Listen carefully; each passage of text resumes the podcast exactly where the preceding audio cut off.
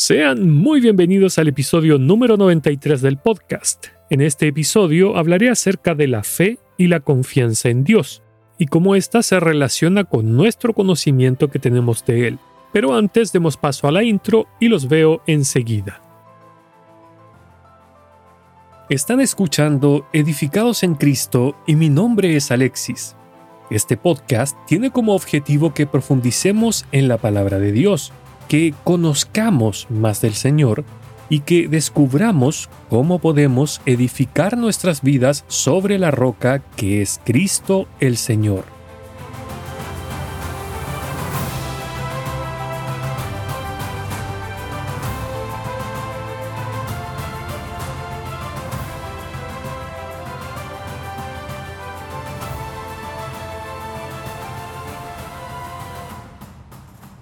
Hace un par de semanas que he estado meditando en la confianza en Dios, y quizás esta sea una de las cosas que más nos cuesta como creyentes.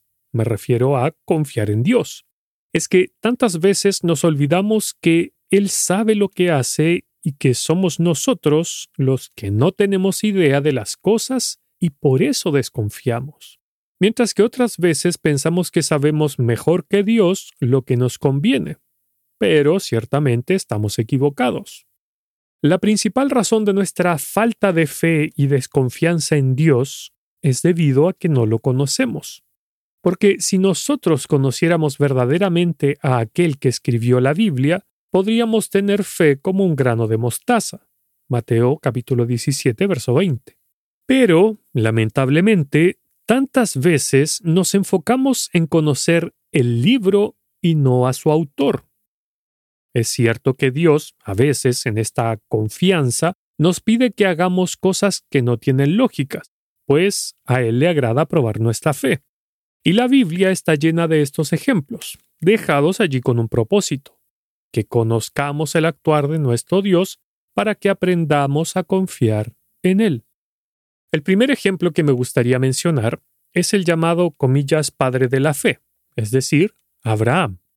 A este hombre Dios no solo le hace salir de su tierra y de su parentela para ir a un lugar completamente desconocido para él, tal como dice en Génesis capítulo 12, sino que le fue probada su fe una y otra vez, llegando al punto culmine que encontramos en Génesis capítulo 22, donde dice, Aconteció después de estas cosas que probó Dios a Abraham y le dijo, Abraham, y él respondió, heme aquí, y dijo, Toma ahora tu hijo, tu único, Isaac, a quien tú amas, y vete a tierra de Moría, y ofrécelo allí en holocausto sobre uno de los montes que yo te diré.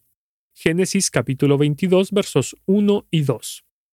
¿Se quejó Abraham? ¿Acaso le dijo a Dios, ¿por qué me haces esto? ¿No me prometiste que en Isaac me sería llamada descendencia? No, nada de eso sino que dice en el versículo 3, y Abraham se levantó muy de mañana y enalbardó su asno y tomó consigo dos siervos suyos y a Isaac su hijo, y cortó leña para el holocausto y se levantó y fue al lugar que Dios le dijo. Abraham no dudó. ¿Por qué?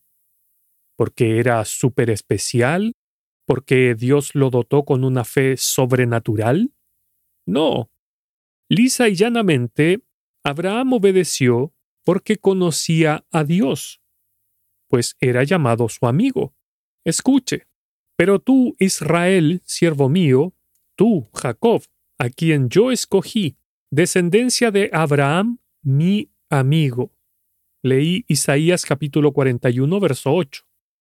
Normalmente uno llama amigo a una persona a la que conoce, con la que pasa tiempo, de quien sabe sus gustos, secretos, inquietudes, comparte experiencias, etc. Básicamente una persona en la que uno confía. Por esta razón dije que Abraham conocía a Dios, tanto que él le consideraba su amigo. Lo hermoso de todo esto es que cuando Dios le dice a Abraham que sacrifique a Isaac, en su confianza a él creía lo que nos dice en Hebreos, pensando que Dios es poderoso para levantar aún de entre los muertos, en donde en sentido figurado también lo volvió a recibir. Hebreos capítulo 11, verso 19. Abraham pensaba que como Dios es bueno, Él sabe lo que es mejor para mí y si me mandó a sacrificar a mi hijo a pesar de su promesa, seguramente lo ha de resucitar. Con tal, para Él no hay nada imposible. Pero ¿por qué era esto? Vuelvo a repetir, porque Abraham conocía a Dios. ¿Y qué decir de Noé?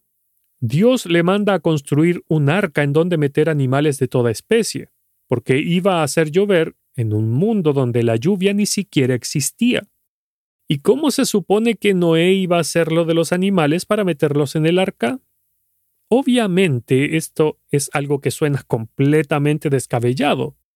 Entonces, ¿por qué Dios le mandó esto a él? ¿Por qué a él y no a otro? A eso me refiero con la pregunta.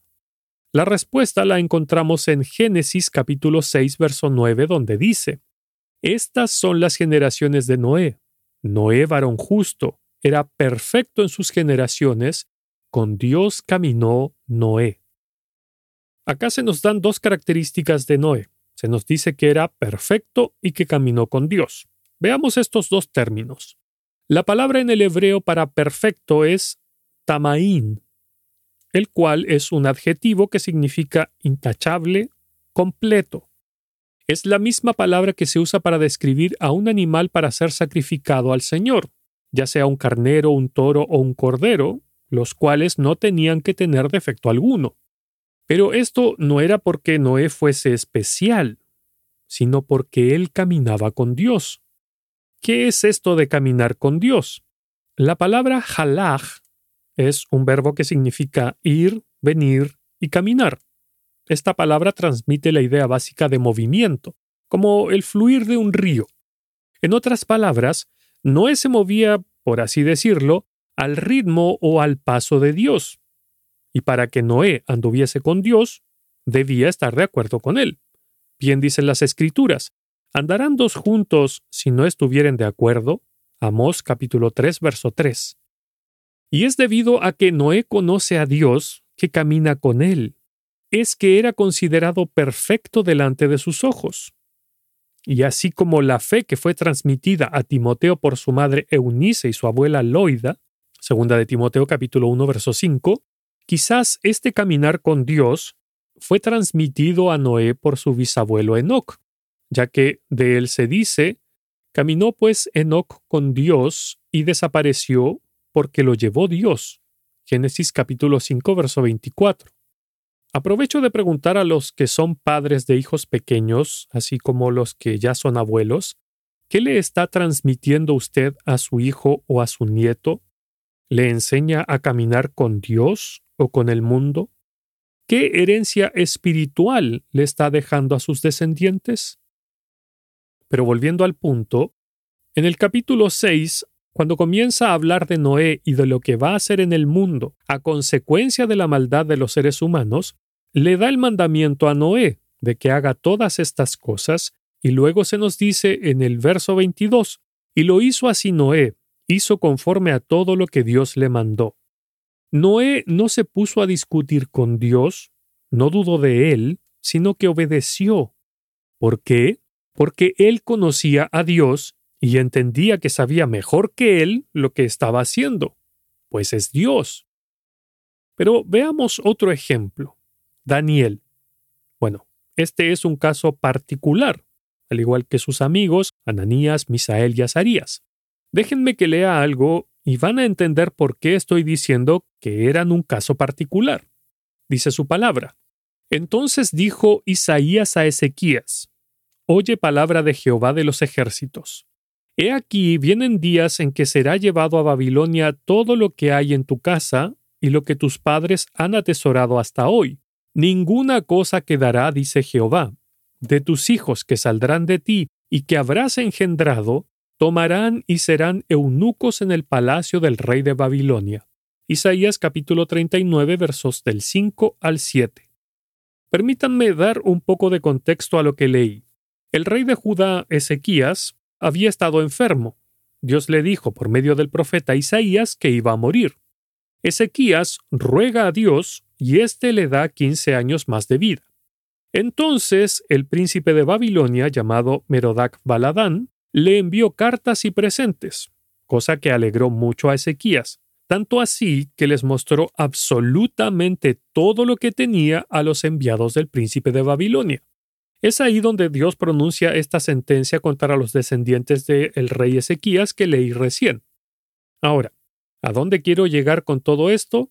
Que cuando Jerusalén fue atacada por los babilonios, y ocurrió la primera deportación en el año 605, ya que fueron tres deportaciones, el rey Nabucodonosor se llevó al rey Joacim, además de los utensilios del templo. Esto está en Segunda de Crónicas, capítulo 36, versos 6 y 7. Pero también se llevaron cautivo a lo mejor del pueblo, incluidos a la familia real. Bueno, esta era una estrategia usada por los babilonios en la que se llevaban lo mejor de un reino, lo cual incluía también a las personas más capaces o a los más dignos, por así decirlo. Y les hacían un, comillas, lavado de cerebro, enseñándoles y preparándolos para estar en el palacio del rey. ¿Con qué propósito? Para que las habilidades e inteligencia de estos jóvenes fuesen en beneficio de los babilonios en vez de sus enemigos a quienes habían conquistado. Bueno, el punto al que quiero llegar después de toda esta explicación es lo que Dios le dijo a Ezequías. De tus hijos que saldrán de ti y que habrás engendrado, tomarán y serán eunucos en el palacio del rey de Babilonia. En consecuencia, es lógico pensar que a Daniel y a sus tres amigos los castraron para servir en el palacio del rey Nabucodonosor, conforme a la palabra de Dios. Ahora, Daniel, Ananías, Misael y Azarías no tenían ninguna culpa de lo que estaba pasando, pues no fueron ellos los que pecaron contra Dios para ser llevados cautivos, sino que fue el rey Manasés, el hijo de Ezequías, quien llevó a los habitantes de Judá a hacer el mal. Escuche. En su tiempo subió en campaña Nabucodonosor, rey de Babilonia. Joacim vino a ser su siervo por tres años, pero luego volvió y se rebeló contra él. Pero Jehová envió contra Joacim tropas de caldeos, tropas de sirios, tropas de moabitas y tropas de amonitas, los cuales envió contra Judá para que la destruyesen, conforme a la palabra de Jehová que había hablado por sus siervos los profetas. Ciertamente vino esto contra Judá por mandato de Jehová, para quitarla de su presencia, por los pecados de Manasés y por todo lo que él hizo, asimismo por la sangre inocente que derramó, pues llenó a Jerusalén de sangre inocente. Jehová, por tanto, no quiso perdonar. Segunda de Reyes capítulo 24 versículos del 1 al 4. Entonces, ellos fueron llevados cautivos por culpa del rey Manasés. Entonces, ¿cómo es que siguieron confiando en Dios? ¿Con qué fin le seguían obedeciendo en esta situación tan contraria? No existe otra respuesta más que Daniel y sus amigos conocían a Dios. Sabían que Dios tenía un propósito mejor para sus vidas, a pesar de que la situación se veía completamente desventajosa para ellos.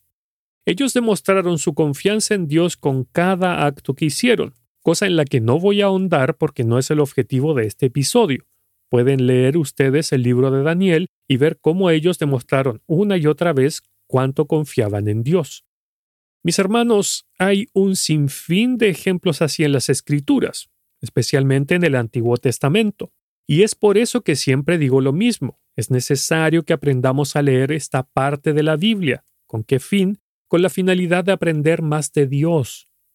Bueno, es que si nosotros abrimos nuestras Biblias con la finalidad sencillamente de obedecer a Dios o de conocer solamente su palabra o de conocer las distintas doctrinas bíblicas, pero obviamos el hecho de que Dios nos dejó su palabra para que lo conociésemos a Él, entonces nos estamos perdiendo el objetivo principal de lo que significa leer la Biblia. El deseo de Dios, mis hermanos, es que le conozcamos a Él. Bien dice su palabra, y les daré corazón para que me conozcan que yo soy Jehová, y me serán por pueblo, y yo les seré a ellos por Dios, porque se volverán a mí de todo su corazón Jeremías capítulo 24, verso 7. Pero la pregunta es, ¿le buscamos cuando leemos la Biblia? ¿Deseamos conocer a aquel que nos dio la vida, a aquel que nos redimió? ¿Queremos tener una relación con él? En este mismo libro de Jeremías él dijo, Me buscaréis de todo vuestro corazón y me hallaréis, porque me buscaréis de todo vuestro corazón, y seré hallado por vosotros, dice Jehová. Jeremías capítulo 29 versículos 13 y 14. Si nosotros confiásemos en Dios, tal como lo hicieron estos hombres de la antigüedad, no dudaríamos de lo que Dios nos manda. No nos quejaríamos en su contra cuando las cosas no sucediesen conforme a nuestros deseos, ni tampoco nos sentiríamos inseguros y ansiosos frente a lo porvenir o a lo desconocido, sino que estaríamos tranquilos, pues comprenderíamos que Dios tiene un propósito en nuestras vidas. Y si entendiésemos que Él, el Dios omnisciente, que no se equivoca, ni nada lo toma desprevenido, nos está guardando y cuidando de todo mal, nos sentiríamos seguros en vez de cómo nos sentimos habitualmente frente a los problemas. Y a pesar de que las situaciones pudiesen ser tan desfavorables, o a lo que estuviésemos padeciendo, incluso siendo nosotros inocentes, como en el caso de Daniel, nos aferrásemos a nuestra fe y confianza en Dios, nuestras vidas serían ricas, llenas de gozo y felicidad, porque no confiaríamos en nosotros, sino en que Dios está en control. Pero el problema, mis hermanos, es que como seres humanos pecadores que no conocen a su Creador, pensamos que sabemos cómo hacer las cosas comillas mejor que Él.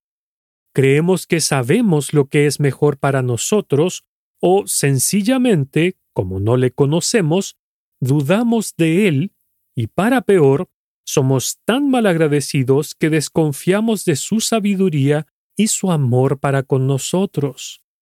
Cuando hacemos esto, me refiero a cuando no confiamos en Dios, somos presas fáciles del maligno, ya que Satanás llena nuestras mentes y corazones con ideas tales como que Dios es malo porque nos niega cosas o porque nos hace sufrir, que nos abandonó y por eso estamos en tal o cual situación, o que no le interesa lo que nos pase porque de hacerlo no estaríamos como estamos.